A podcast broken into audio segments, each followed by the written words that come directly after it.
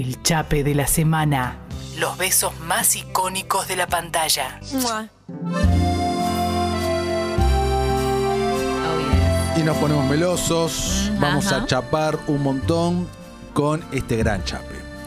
Este es un gran, gran chape que incluso en el título de la película ya se habla de esto, ¿no? Es uno de los mejores tal vez. No lo habíamos hecho hasta ahora No. y lo habíamos mencionado un montón. Sí. Fue noticia hace poco y ahora lo vamos a comentar.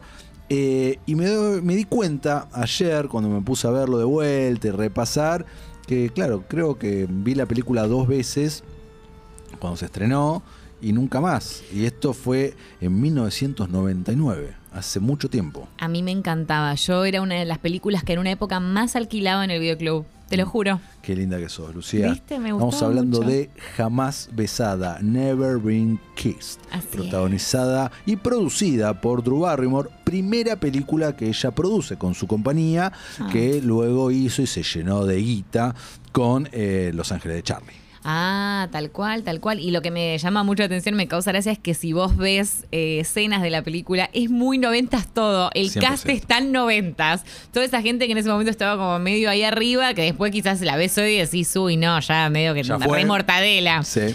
Pero me causaba mucha gracia ver eso, por ejemplo. Recontra. Lo mismo la sinopsis y el argumento y muchas escenas de la película Bueno, que hoy en día, guau. ¿Recordamos de qué se trata? Dale que va. ¿De qué se trata? Eh, bueno, a ver, eh, Josie es el nombre de la protagonista, sí, claro. es una periodista que eh, la mandan como de infiltrada al Josie colegio. Geller. Josie Geller. Como Ross. Ahí está, Y- igual como Ross que y Ross. Mónica. Como Brass y Mónica. Bueno, la mandan eh, como así infiltrada, digamos, a un colegio secundario para sacar eh, información y para hacer una nota. A su colegio secundario. A su propio don- colegio Donde ella secundario. había egresado hace muy poco, porque ella hace de una. Nunca dicen, llegan a decir la no edad. dicen la edad, debe tener veintipico, 20 veintiséis, ponele No, menos. Menos. Veinticuatro. menos. Menos. Hace que tienen menos. 22. Ponele. Bueno, ponele, ponele. ¿La vida real tendría eso? Un poquito más. Y Sí, es verdad, debe tener 22. Y a ver, esto fue en 1999, rodaron en el 98. La película Drew Barrymore es de 1978, por lo tanto tenía 21. Ah, bueno, entonces sí, era tal cual. perfecto. Estaba ahí re cerquita. Estaba ahí re cerca. Buenísimo. No sé por qué la, ve- la veo un poco más grande todavía. Porque Drew Barrymore. eh, El estilo, el vibe, no sé. el est- no, y siempre estuvo. sí, en los medios. siempre desde estuvo en los medios de siempre, Es literal. verdad, es verdad, desde T en adelante. Bueno, entonces este, ella con 21 años va infiltrada y demás, y le- con esto vienen un montón también de recuerdos de su, adoles- su propia adolescencia y su vida en el colegio, que había sido medio un bajón, ¿no? Bullying piba a que- full. Claro, la, la- acoso Paria escolar. total. Sí, sí, sí, terrible. Cuento una anécdota, o sea, hablemos de Garcas, la que- de esa anécdota horrible del flashback que la pasan a buscar en una limusina Uf. y le arman todo medio lo Carrie. Carrie, y, y sal- 100%. Qué horror, cuando sale de la casa le tiran con una gaseosa, esas gaseosas gaseosa yankees que tienen esos colores flu horribles. Sí, sí, sí, sí. Y la, la- por, A gratis, a lo Glee. 100% a lo Glee. Yo digo, bueno, hay que ser choto. Digo, ¿qué necesidad? ¿Qué, al- qué, qué, qué podés sacar? ¿Qué beneficio puede tener? Bueno, en fin, no importa. Así que a partir de eso ya llevaba como ese karma y eh, así se desarrolla la acción. En el medio se enamora, o bueno, pega onda, con el profesor del colegio, que era un repapi, que estaba muy bien, eh, que en ese momento estaba, estaba con Alias, ¿ya? Eh, ¿Con la serie Alias? ¿La de Jennifer Garner? Y es una buena pregunta. Ahora. No me acuerdo si era contemporáneo ahí, si estaba full con esa o si esa llegó un poquito después, pero bueno, la estaba medio pegando por ese lado, este, este actor del que en este momento no recuerdo el nombre. No, Alias es del 2001. 2001. Es posterior. Esto es del El- 98, 99. El del 99. La 99, película. Michael Barton es Ahí el, gracias. tipo de que estás hablando en este momento. Bien, ok. Así que eh, el interés amoroso pasaba por ahí, él era el profesor y ella la alumna. Lo que hoy en día estaría muy cancelado es Perdón, que... me corrijo, Drew Sí. Barrymore nació en el 75, no nació en el 78, como dije yo recién. Ok, o sea que tres añitos más de lo que estamos Eh, diciendo. tres anitos, entonces tenía... eh, 25. no, pará. Soy muy mala, ¿eh? Yo no la tuve a Mirta Ferro. No, me gusta que te acuerdes el nombre de, Mirta. Fe- 24 tenía. 24, bueno. ahí 24 está. años. Ahí está. Bueno, no importa, igual 21, 24. Era, estaba en los 20, Sí, en los sí. 20 y pocos. Este, y como decíamos, ¿no? Eh, la onda con el profesor arranca eh, a, a lo largo de la película, lo cual es bastante polémico. Recontra, re polémico, Re. porque él supuesta, él no sabe No que ella sabe. tiene 24 años. Él- tiene para él 17. 17, vamos a poner, vamos a darle Ponele. el video que es mayor de edad, último Ponele. año, que tiene 18. No importa, es tu alumno, vamos a a teacher. Este, re- eh, claro, es eh, teacher tal cual, Sí. eh, al revés. La serie, estamos hablando de la serie de Star Plus. Véala, muy buena, menos el último capítulo. Menos el último capítulo. A mí me gustó el último capítulo. Bueno, después hacemos un paréntesis y en todo caso No, lo comentamos. la- ¿no? yo Vamos creo que la última escena está muy buena, el clímax de la Sí, película, sí. pero todo ese capítulo es pésimo. Y todo el capítulo me parece pésimo. A mí, me- a mí me gustó igual que haya como esa elite. Bueno, no importa, No no, importa, vamos por la rama. Volviendo acá, sí, eh, eh, la, la escena esa de la Ferris Wheel, eh, ¿cómo se llama? La, la La rueda de la de fortuna, fortuna, gracias. sí. La rueda de la fortuna es una cosa, yo la veía y me resultó incómoda directamente. Y me acuerdo que ¿En cuando ese la veía. momento te resultó incómodo? No, no, por eso te iba a decir, cuando yo la veía cuando era chica y la alquilaba tantas, tantas veces en el videoclub, Sí. eh, me parecía re tierno y hay el amor y el romance. La vi hoy y dije, ah, no, pero este, este señor es un. Es un desubicado, claro, es un, así, más que tal cual, un depredador. Eh, ¿Cómo?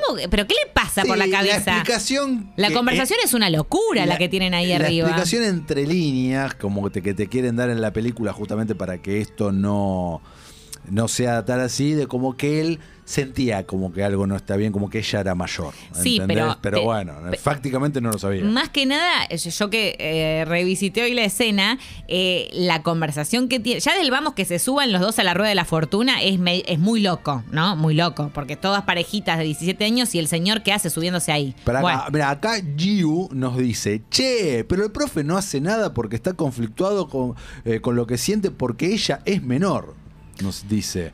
bueno, no la pero tengo tan fresca, como- yo sí la tengo fresca y hay una escena que es esta que menciono en la rueda de la fortuna en donde él le dice, vas a ver que los chicos cuando seas un poco más grande van a estar re atrás tuyo y qué sé yo. Y hay una serie de comentarios como eso en esa línea que son completamente Que fuera no- de que no lugar. para que un profesor se lo diga No, de hecho ella le dice, ay, tenés que decir eso porque sos mi profesor. Y él le dice, no, bueno, justamente no tendría que decir eso porque Por soy tu profesor. profesor. Pero no lo dice en tono serio, lo dice en tono juguetón, ¿entendés? Claro. Y todo es en tono juguetón. Por favor, no, está fuera, está mal, está, mal, mal. bárbaro, estamos de esa base. Pero bueno, más allá de eso, Más- el beso está bárbaro. No, la, la película Y la película está buena. La película es tierna, Sí, marcó, es uno de los... Ella es muy, era muy, es muy agradable. es, era en, un momento, eh, el, el último tal vez buen momento de las comedias románticas, ¿no? Hoy en día un género cuasi muerto.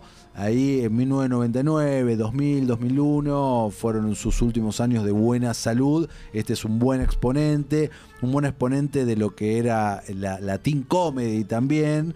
Eh, y, Sí. y nada, marcó, marcó con una Drew Barrymore que ya se consolidaba, como dicen allá, en la Sweetheart de América, ¿no? Alguien que eh, había eh, crecido en la pantalla, ¿no? Ella viene aparte de una familia de, de actores y qué sé yo, y todos la conocimos, la conocieron por ET eh, en el 82, haciendo de Gertie, tuvo varios papeles y luego tiene esta otra etapa de su vida, mediados de los 90, tapa de Playboy, chica mala, reventón, drogas duras, grosso, qué sé yo, rehab, etcétera, y luego tiene un comeback de eso y empieza a hacer esta serie de, eh, de comedias románticas, de pelis así, empieza a laburar con Adam Sandler luego, etcétera, y forma su productora. Y hoy en día conduce todos los días un programa que me parece genial. Nunca lo vi entero, pero vi muchos, eh, muchos fragmentos que estimo que vos también, porque en este momento estás asintiendo Sí, con tu sí. cabeza,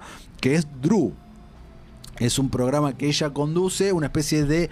eh, Del estilo del de Ellen DeGeneres. exactamente, un talk show, Sí. eh, pero con su impronta y con invitados de alto calibre. Sí, y a diferencia de lo que quizás en Jimmy Fallon, Jimmy Kimmel no, no tiene el monólogo del principio. No, tiene- no- no es un late night show, es un programa que es- va a la mañana, de hecho. A la mañana y principalmente de entrevistas, como decís vos. Y dentro de estos entrevistados, tal cual se celebraron 22 años del estreno de la película hace muy poquito, entonces fue todo el cast, ¿no? John C. Reilly, eh, John C. Reilly no me acuerdo en realidad si estaba, pero estaba el... eh, ay, eh, ¿cómo se llama el, el actor de, de Scream? Que estuvo casado, gracias, que estuvo casado con Mónica Geller, ahí está David Arquette y compañía, y también estaba el actor eh, protagónico, interés amoroso de Drew en la película, ¿no? Con ellos estuvieron hablando. ¿Y qué pasó? Eh, y bueno, eh, llegaron a hablar de la parte del beso. Vamos a, vamos a recordarla en este Mm. momento. Eh, fue el- el- es uno de los besos con más público de la historia, ¿no? El público live. La verdad que hay que tener agallas, ¿eh? Muchas agallas, porque bueno, nada, se organiza. Eh. ¿Cómo era que se llegaba a eso? Porque ella está esperando ahí, no recuerdo la previa. Me acuerdo que. eh, Ah, bueno, como todo en esta vida y como todo en las películas y en las comedias románticas, cuando no hay conversación hay problemas. Claro. Entonces, cuando sale la mentira y a la luz que ella en realidad, que yo, de vuelta, si fuera el profesor, estaría feliz de la vida, de que en realidad no estaba acosando a una alumna, sino una persona adulta. Sí. Pero cuando sale a la luz la mentira. Eh, eh, se enoja el chabón. El chabón se enoja. Ella hace igual una nota re linda, re copada, en donde dice, ay, bueno, encontré no sé qué cosas, dice, pero está re bien escrita y todo súper bien. Y eh, comunica en ese medio, si no me equivoco, que va a estar esperándolo en el estadio de no sé qué pindonga Sí, a tal el- hora. El equipo de béisbol del colegio. Ahí está, a ta- ahí está, era ahí. A tal hora, qué sé yo, y que ahí va a estar ella esperando que eh, recibir su, no primer beso, pero su... Sí, Sí, su primer beso. No, su primer bu- porque en realidad ya habías eh, besado, Ah, sí. pero era como su beso de verdad, que era en realidad su primer beso en serio, Exacto. como de verdad, como con, con sentimiento, Con ¿entendés? Con sentimiento, feeling. sí. Entonces, que lo iba a esperar ahí.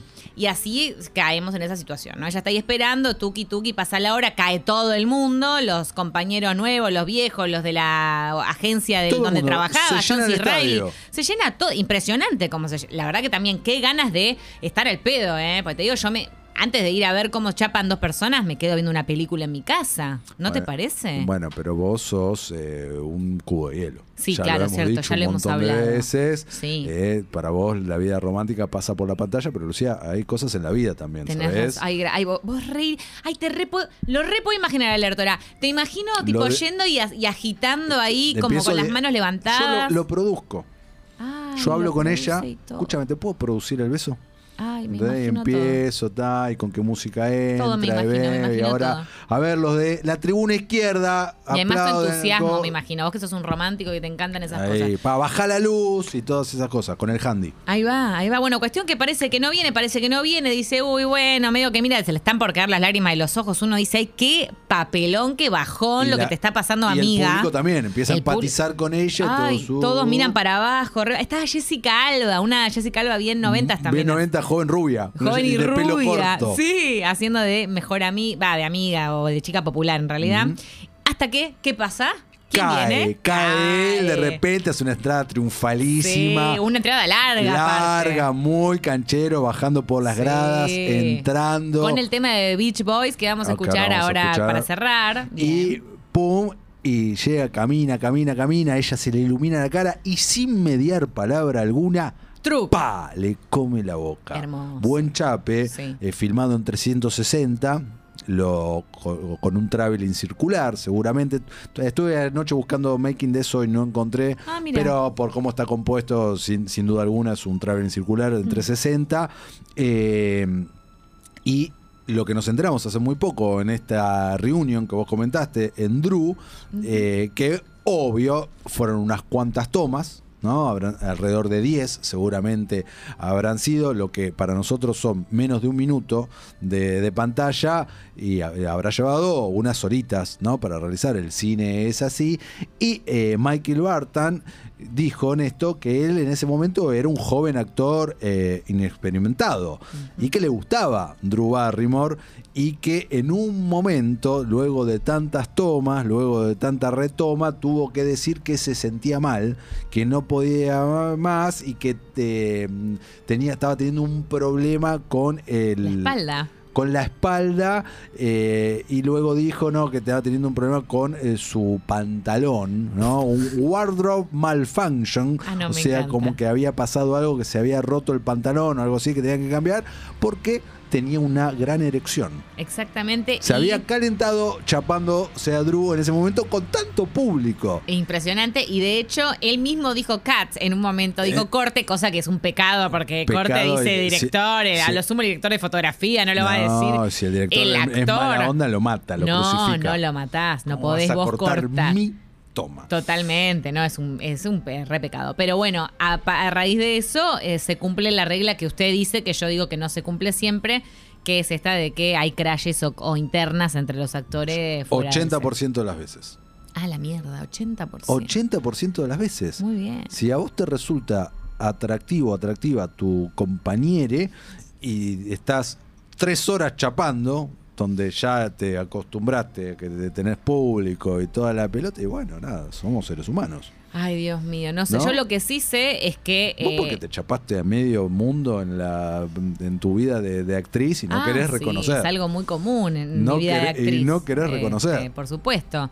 Eh, yo lo único que le voy a decir es que yo no, no, no haría un chape así de esos con, con- con público. No soy No fan del chape, del chape con público. Pero, mamu, no es lo que vos querés, es lo que dice la. No, la- no, bueno, pero ella lo organiza. escena. Bueno, pero ella en la escena dice, voy a estar acá en tal lado y sabe que puede Ah, haber público. Estás hablando en la realidad. no Yo estoy hablando en la realidad. Claro, no, Lucía Inés Agosta no Yo pensé que programaría. estaba- pensé que estabas hablando de lo cinematográfico No, barra no. de actriz, que no, puedes elegir. no programaría un chape con público. No, Usted sí. no, No, ni me daría. Y. Guido Almirón ya de hablamos, puedo imaginar que no programaría un chape con público tampoco. No, no, no. no, no. No programo nada. Ya Guido. Guido no programa.